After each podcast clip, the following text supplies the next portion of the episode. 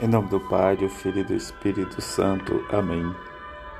Levantando-se, ameaçou os ventos e o mar e fez-se uma grande calmaria. Terça-feira da décima terceira semana do tempo comum, Evangelho de Mateus, capítulo 8, versículos de 23 a 27.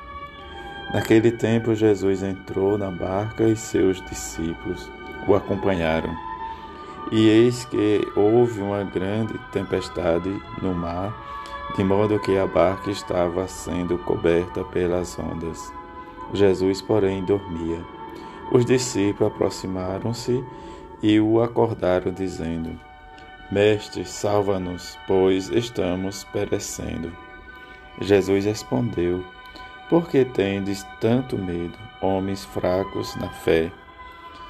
Então, levantando-se, ameaçou os ventos e o mar, e fez uma grande calmaria.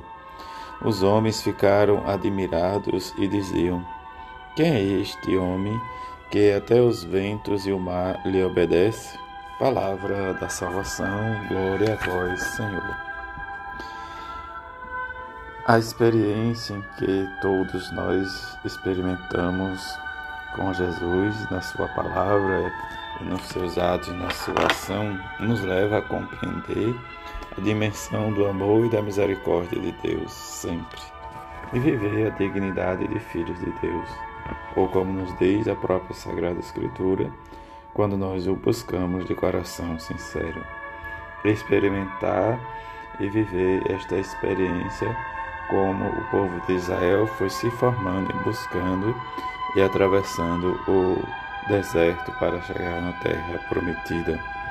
Dessa terra prometida, o livro do Gênesis nos fala em que o Senhor fez então chover desde o céu enxofre e fogo sobre Sodoma e Gomorra. Em que a leitura nos trata do pecado e da destruição dessa cidade que não viveram e não cumpriram os mandamentos do Senhor. O salmista vai nos dizer que tenho sempre vosso amor entre os meus olhos. E precisamos ver e provar, sentir melhor dizendo: Provai-me, ó Senhor, e examinai-me. Sondai meu coração e o meu íntimo, pois eu tenho sempre vosso amor ante os meus olhos.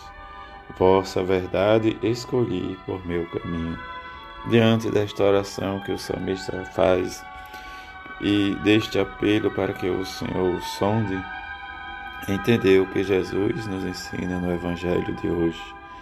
Esta experiência no nosso discipulado para segui-lo.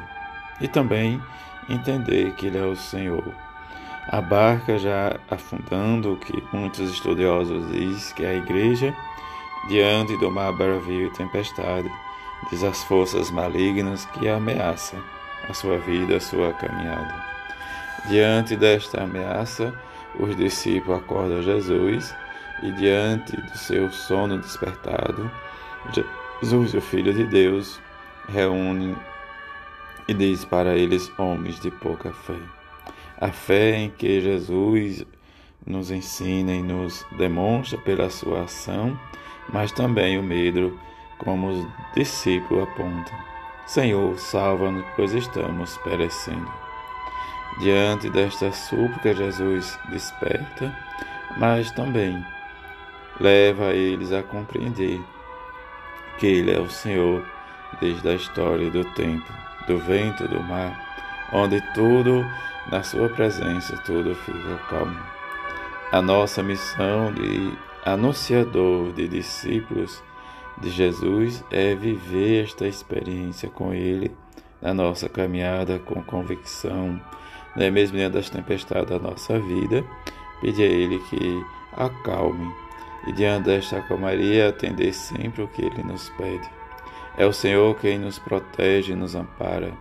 É o Senhor quem sustenta a vida da caminhada da igreja, mesmo diante dos grandes perigos em que muitas vezes nós olhamos e não temos esperança.